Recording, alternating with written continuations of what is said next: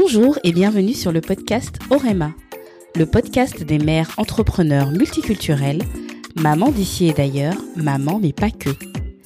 Je suis Lauriane, maman de deux garçons, experte en stratégie de contenu et email marketing et fondatrice de la communauté des mères entrepreneurs Orema.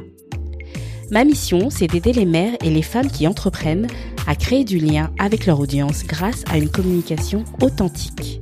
Ici, on parle donc d'entrepreneuriat, de communication, mais aussi de parentalité et de transmission. Parce que nous sommes des femmes complètes qui voulons une vie de famille comblée et une vie professionnelle épanouissante et valorisante. Si aujourd'hui tu peux écouter ce podcast, c'est grâce à la communauté Orema, un espace positif à destination des mères entrepreneurs mêlant le réseau professionnel et la communauté d'entraide. Alors rejoins-nous et sors de la solitude de l'entrepreneur en te rendant sur orema.fr slash communauté. Pour ne manquer aucun épisode, n'oublie pas de t'abonner au podcast sur ta plateforme préférée.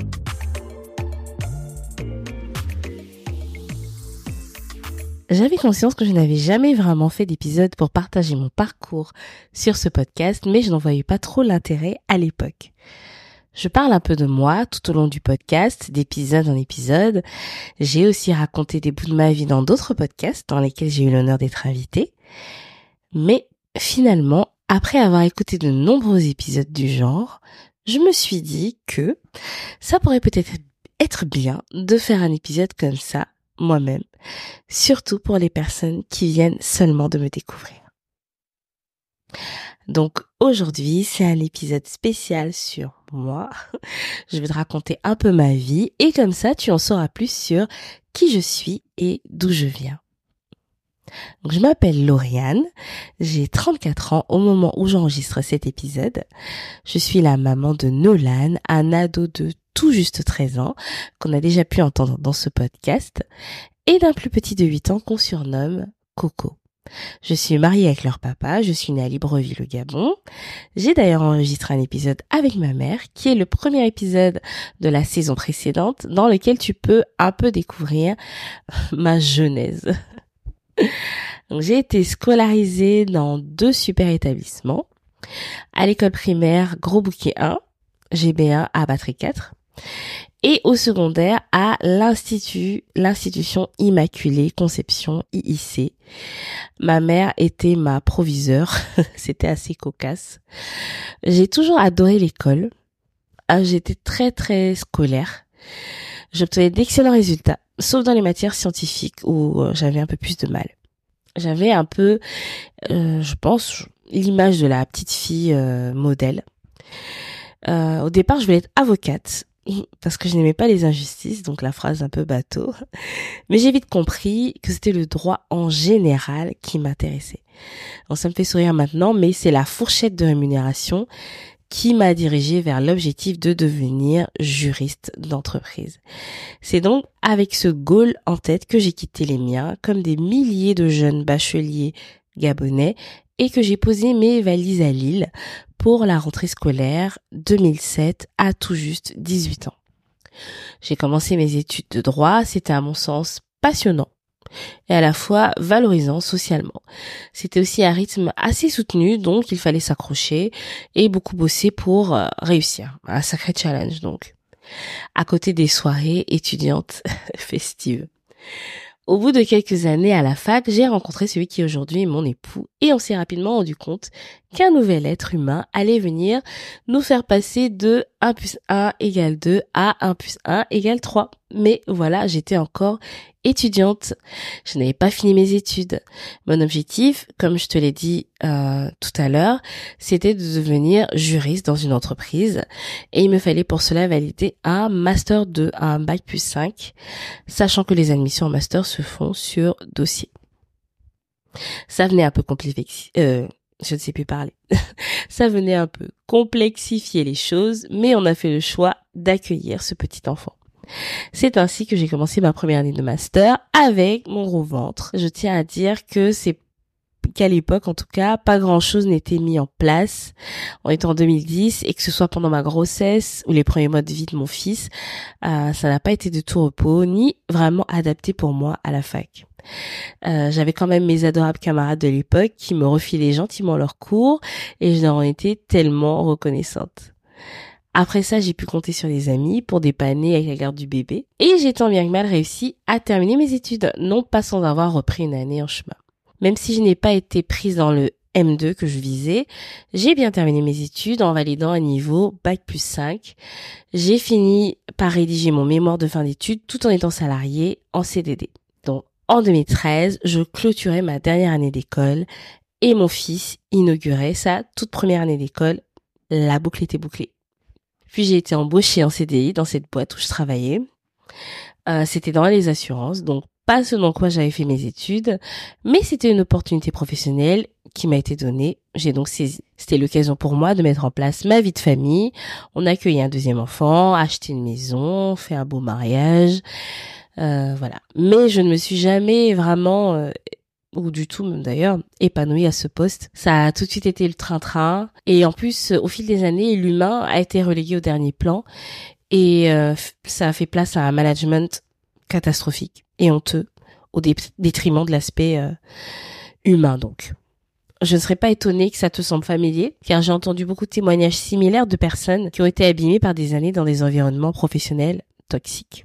Je me suis donc retrouvée à tout pile 30 ans, sans emploi, et avec une question cruciale. Que vais-je faire de ma vie maintenant? Euh, J'ai le diplôme en droit, mais je n'ai jamais exercé. Les assurances, c'est tout ce que je connais, mais je suis traumatisée par ce que j'ai vécu. J'ai tout sauf envie d'y retourner. Qu'est-ce que je fais maintenant?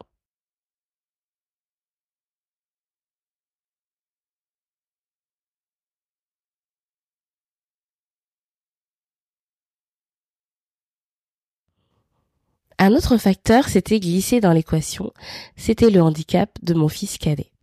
J'en ai déjà parlé un peu ici et là, mais se rendre compte qu'on a un enfant différent, qui a des besoins particuliers, ça bouleverse une vie, ça impacte toute une famille, et surtout ça a des répercussions aussi dans le domaine professionnel. Il fallait prendre en compte les besoins de flexibilité en termes d'emploi du temps que son accompagnement nécessitait, avec plusieurs heures de prise en charge hebdomadaire par divers professionnels de la rééducation. Et c'est à ce moment-là que j'ai fait un bilan de compétences. Donc ça a vraiment été une super expérience qui m'a appris beaucoup sur moi-même. Si le sujet du bilan de compétences t'intéresse, j'ai fait un épisode avec Constance Ferrand qui explique tout ce qu'on a besoin de savoir sur le bilan de compétences. C'est l'épisode 23 de la saison 3. Ce qui est ressorti de ce bilan de compétences, c'est que le métier idéal pour moi, c'était chargé de communication digitale. Et si j'ai décidé de le faire à mon compte, c'était surtout par rapport à ma situation familiale particulière. C'était un univers dans lequel je me voyais déjà bien évoluer parce que j'en avais euh, une expérience à titre de hobby. J'ai tenu un blog pendant des années sous un pseudo en cachette. J'adorais ça. J'ai pu collaborer avec euh, de nombreuses marques comme Tape à l'œil par exemple. Et j'ai fait partie de l'équipe rédactionnelle d'un webzine féminin que les plus anciens ont connu, c'était Afro Something. Donc je me suis dit que oui, ça avait un sens de professionnaliser tout ça. Je venais de lancer le podcast Orema juste avant, euh, juste avant le premier confinement, en février 2020. Euh, qui lui aussi était dans la logique de tout ce que j'avais fait avant. Sur mon blog, je parlais de maternité, j'avais consommé euh, j'avais commencé à consommer des podcasts en 2018 et je n'entendais pas d'histoire de femmes qui me ressemblaient. Et voilà comment Orema est née au départ pour donner la parole aux femmes multiculturelles sur leur expérience de la maternité. Par la suite, j'ai suivi une formation de spécialisation aux techniques du web marketing au, assez préco, qui depuis est devenue la haut formation, il me semble bien. C'était deux mois en présentiel avec ensuite un stage de un mois que j'ai effectué au sein de l'association que j'ai cofondée, l'association culturelle Kera.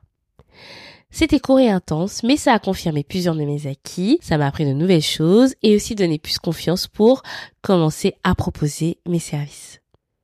Depuis, j'ai fait pas mal de chemin, continué à me former en autodidacte, ou via des formations certifiées, ou non d'ailleurs. Et j'ai eu la chance d'accompagner des dizaines de femmes et mères entrepreneurs de différentes manières, dont grâce à la communauté Rema, qui est pour moi une belle façon de consolider tout ce que j'ai bien pu mettre en place jusqu'ici. Voilà, Cet épisode était à la fois euh, long et court. J'ai essayé de résumer l'essentiel et j'espère que ça t'a paru intéressant d'en apprendre un peu plus sur l'hôtesse de ce podcast que tu écoutes de temps en temps.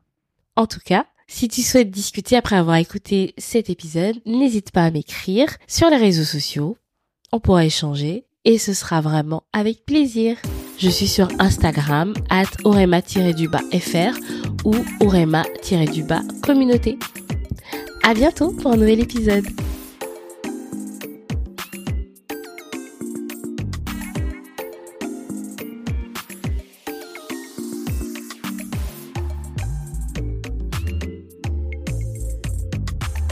Nous voici arrivés au terme de cet épisode qui, je l'espère, t'aura plu. Pour aider le podcast à grandir et permettre à plus de monde de le découvrir, plusieurs options s'offrent à toi. Et dans tous les cas, je te remercie d'avance. Tu peux laisser des étoiles et un commentaire sur ta plateforme d'écoute, le partager en me taguant sur les réseaux sociaux et même en transférer directement le lien à tes proches que le sujet pourrait intéresser. Si tu veux aller plus loin sur les thèmes abordés dans le podcast, inscris-toi à la newsletter sur orema.fr slash newsletter et reçois le mail du lundi pour découvrir les coulisses du podcast et des astuces actionnables pour mieux communiquer. Ton inscription te donne aussi accès à la boîte à succès des mères entrepreneurs, une bibliothèque de plus de 30 ressources pour optimiser ta communication et tendre vers un meilleur équilibre vie pro-vie familiale. Enfin, rejoins-nous sur Instagram, at orema-du-bas communauté, pour poursuivre la conversation. Merci de m'avoir écouté jusqu'à la fin et à samedi prochain pour un nouvel épisode.